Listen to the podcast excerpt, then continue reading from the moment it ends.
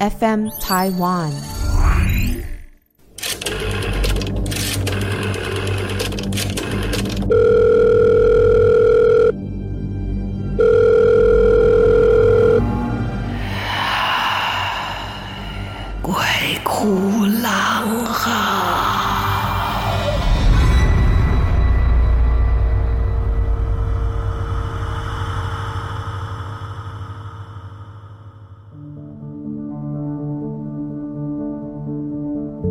欢迎来到《鬼哭狼嚎》，我是郎祖云。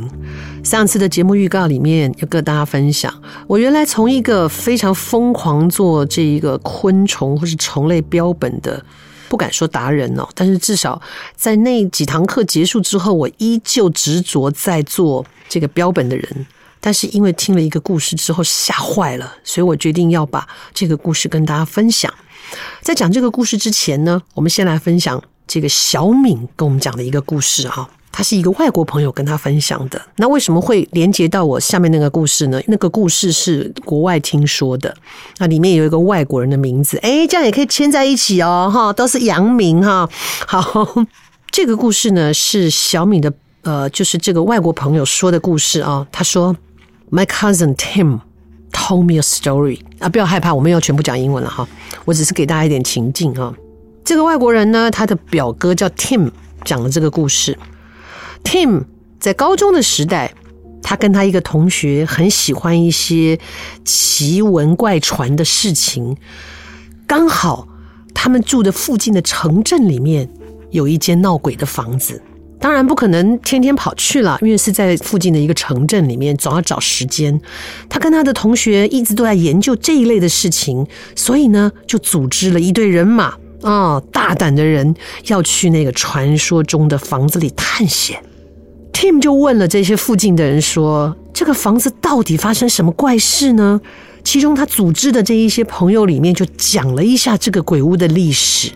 他说啊，这个鬼屋曾经属于一个疯子，可能原来不是疯子，或者是遇到了什么事变疯子，或者是把事情干完了变疯子，没有人知道。就这个男子跟他的双胞胎女儿就住在那栋房子里面。这个人在村子里面可能行径就比较怪异啊。故事听说是某一天晚上，他到了这个树林里面，举行了一个奇怪的一个祭礼，亲手杀掉了他的双胞胎女儿。然后这一栋传说中的鬼屋就在他举办这一个奇异的祭典的树林边上。那 Tim 跟那些朋友就是打算去那里探险。到了那座房子。从外观上看来，的确有一些诡异、奇怪啊！这房子如果久久没有人住啊，当你去接近它的时候，它就是好像有一层灰蒙蒙的光照在那里，就久久没有人气。它不见得那个房子发生什么事，可是就是觉得，你知道，就是有一种灰灰的感觉，不真实啊！大概是很没有人气的关系，所以这房子看起来很诡异。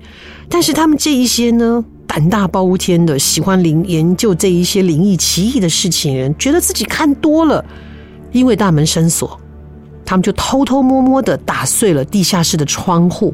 大家对美式的房子可能会呃稍微想象一下，的确他们会有那一种有一点像阳光楼，就是它的地下室的窗户会有一点点是透在平面上的，所以是从那里打破窗户，或者是从旁边，它可能有下地下室逃生的一个门哦。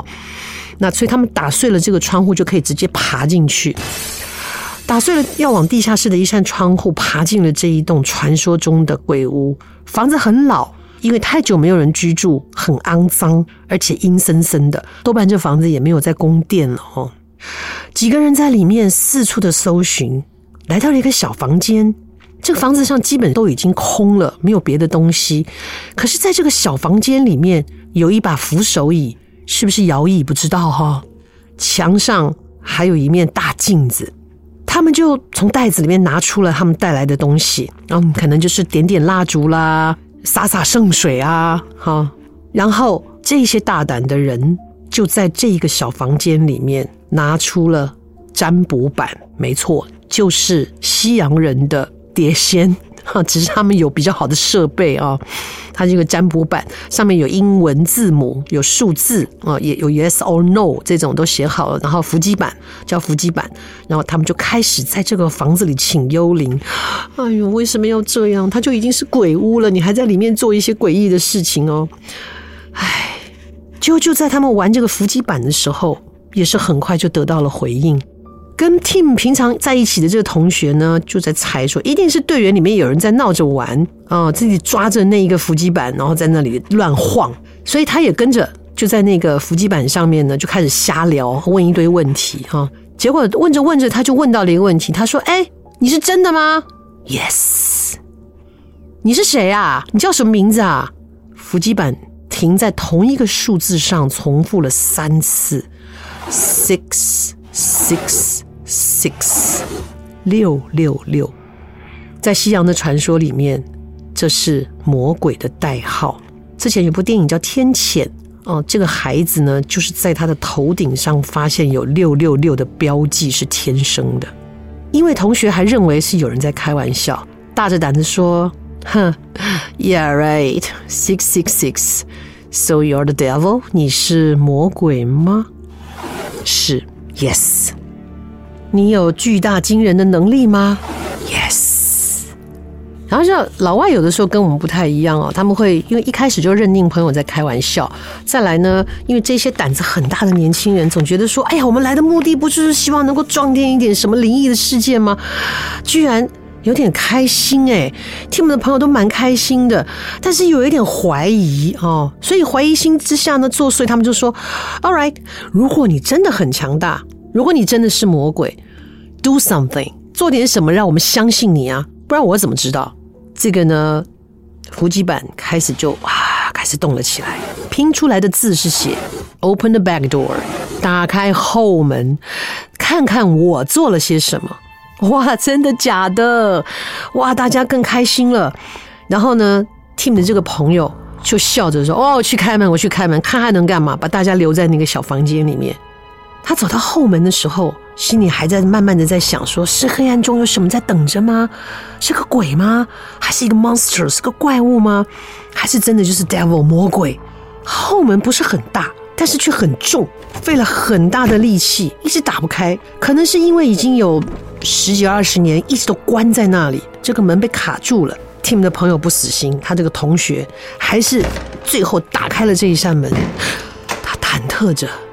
听着自己狂跳的心脏，咚咚咚咚咚咚，打开了它，鼓起勇气往黑压压的门外这么一看，什么都没有，也没有感觉到阴风阵阵啊，或者是有什么可怕的腐坏的气息啊，泥土的气息，什么都没有。哎，故意骗我这里来开门的。他把门关上，完全不在意的回到刚才大家在那里等待他的小房间。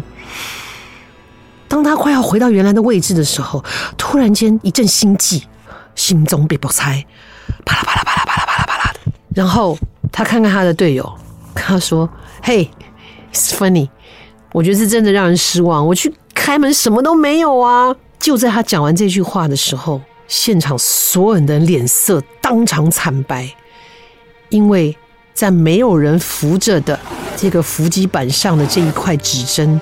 开始自己移动，所有人的腿都吓软了，吓僵了，没有一个人站起来。因为人就是这样，你就是很想知道到底怎么了，虽然极度的害怕。只见这个伏击板上悠悠的拼出了一句话：“谢谢，谢谢你让我进来了。”不知道西方是不是也有这种结界禁制的法术啊？这个自称是魔鬼的这一个灵体，居然进不了这栋房子，然后要靠人帮他打开这扇门，解除了封印，解开了结界，他走进了这个房子。当然，这群人一定是落荒而逃。故事的后续并没有说这些人后续有没有发生什么事情，但是毕竟 Tim 还可以完整无瑕的把这个故事说出来，可见起码他本人没有发生什么事情。但是的确。让人蛮心惊肉跳的啊！所以我就说嘛，一样哈，没事不要玩碟仙，不要把不该碰的东西碰出来。我们当年会玩，真的都是年轻大胆不懂事，后来遇到了事情以后，再也不敢碰了。好，接下来我就要来讲标本跟我之间到底发生了什么事。稍微复述一下，我在生物课因为很有兴趣，所以开始用福马林制作了很多的标本，一版一版的。以前的房间不大哦，但是能挂的地方都挂起来，觉得好得意哦，那是一种成就感。所以从最简单的什么蝴蝶啦、粉蝶啦，到什么独角仙呐，哦，然后什么大毛虫啦，哦，各式各样的什么好多哦，螳螂啊，哦，那个蚱蜢啊，各式各样的好多，看似很简单，可是我觉得这是我。走上科学科学的一条一条道路，而且我还不害怕。一直到有一天，我读到了一个故事，故事是这样的：Jack，see 外国人的名字，Tim and Jack 是很普遍的名字。Jack 是一个小男生，他跟我的路径很像，也是呢，在上课的时候迷上了做标本。他比我还疯狂哦。他不只是抓一些平常在农田里面或什么容易找到的东西，他开始是寻找一些比较特别的，或者是个子大一点的，比方说大型的虫，很难得找到的、很珍贵的蝶类、飞虫，各式各样的，做的很专业。爸爸妈妈也很支持他，觉得他嗯有这样的兴趣也挺好的，跟父母一样，跟我的父母一样，期待着将来可能会做一个科学家，或这个呃生物学家啊、或者是什么学家之类的。直到有一天，他这样一个认真的、专注的追求，他还查每一样东西他抓到的，还去图书馆里面去查这是什么物种，还有什么特性，比我认真多了嗯，然后一样一样的把它记录下来。直到有一天，他抓到了一只非常非常巨大的鹅，moth，很大的鹅。这个鹅有多大呢？就是成熟的大人男人的手掌，两个手掌这么大的一个鹅，很少见吧？哈，他抓到了这个鹅。我我们通常都是怕伤到他们的这个上面的这个粉哦，因为那个粉一定要好好的保留，所以不能破坏。我们会做那一个就是标本袋，是用纸做的，会做成一个三角形的标本袋，然后小心的把它们就是翅膀对折起来，放到标本袋里面，然后折起来。通常都是活着的，因为它如果死掉的话就僵掉，那翅膀就叠在一起，所以是活的。回去处理以后还要把它翅膀打开，所以他就把那个鹅带回去。但是他那天回去的有点晚，所以他就先把这个鹅呢。放出来，放在一个玻璃瓶里面，很大的一个哦，可能是酿酒用的，因为它有男人的手掌这么大，他就放起来，把那个鹅先养着，他先观察这个鹅的花纹，他就去睡觉了。第二天起来，看到这个鹅还一样，翅膀张开的，就趴在那个瓶壁上面。他就开始观察这个鹅，觉得这个鹅的花纹真的好漂亮啊！这个花纹呢，各色颜色都有，而且呢，闪着淡淡的有这种银色啊，一一点亮光，银色的亮光，非常的漂亮。但如果站远了仔细看，看起来真的有点像一个人脸哦，它就是很奇特的。他就花了一些时间去查，去找图鉴，可是怎么样都查不到这种鹅，他就觉得他要花一点时间。但是他又怕把这个鹅给养死了，所以他终于在几天之后决定要做这个鹅的标本。就在他决定要做标本的当天晚上，第二天嘛，哈，就第二天要做标本的前一天晚上，他做梦了，就梦见这个鹅进入他的梦中，看着他，然后用一种像是精神沟通一样跟他说：“我求求你不要杀我，我怀孕了，我求求你不要杀我。”他小孩第二天起来心想：“什么鬼啊？”怎么会这样子？一定是自己天天看这个看多了，连续几天都这样哦。当然，当天他就觉得有点不敢下手，就连续两三天都做一样的梦的时候，他心里是有点害怕。可是基于他是要当一个科学家的精神，他不相信这种奇奇怪怪的事情，所以他还是毅然决然的在第四天抓到了那只鹅，在他身体里面注射了福马林，然后把它漂亮的翅膀展开，他找了一个材质非常好的板子。然后呢，请他爸爸去找了这个玻璃，像框表一样，把它框在一个玻璃里面。哦，那个时候技术就是说，他其实旁边呢、哦，旁边的那一个接线的地方都会把它封死，所以他就有一个非常漂亮的一个蛾的标本，那也是他的成绩，他就把它挂在他的房间里面，看似相安无事吧。接下来他就发现，哎，这个标本开始有一点变化了。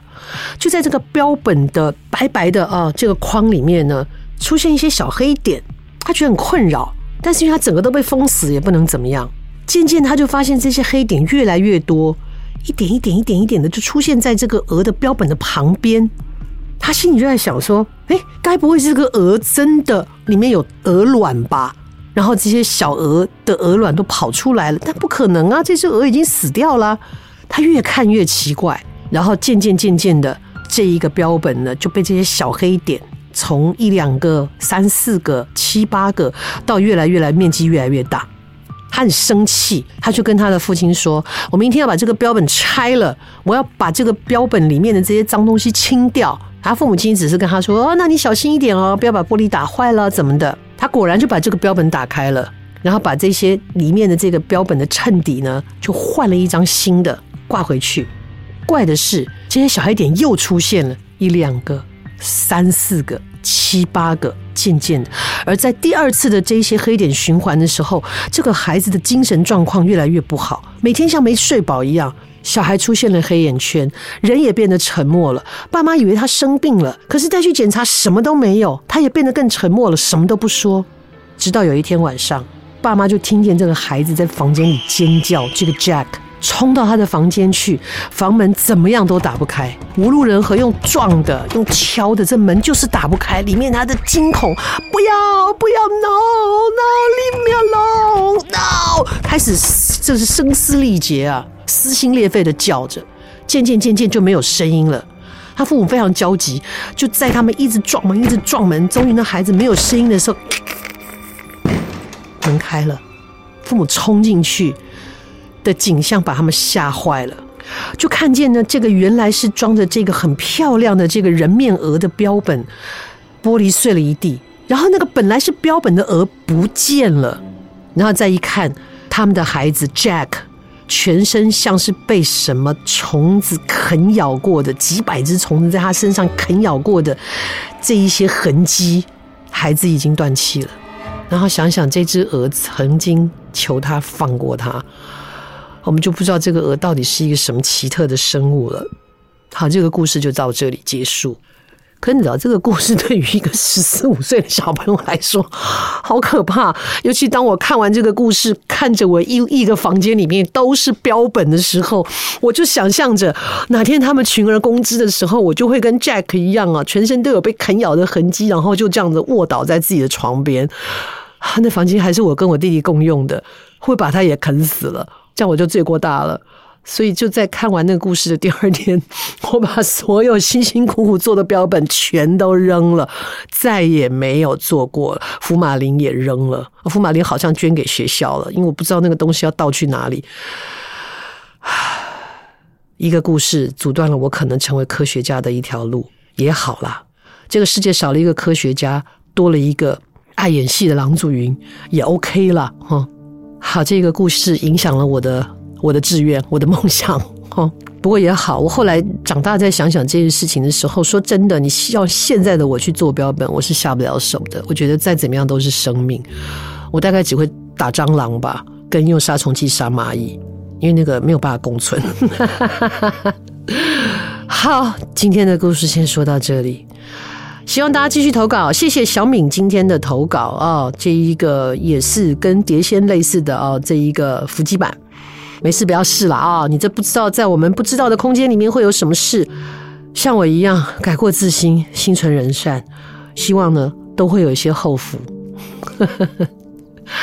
大自然的美景，大自然的生物，我们欣赏就好。如果不是为了要延续生命或做科学的实验，我觉得是不必要牺牲的。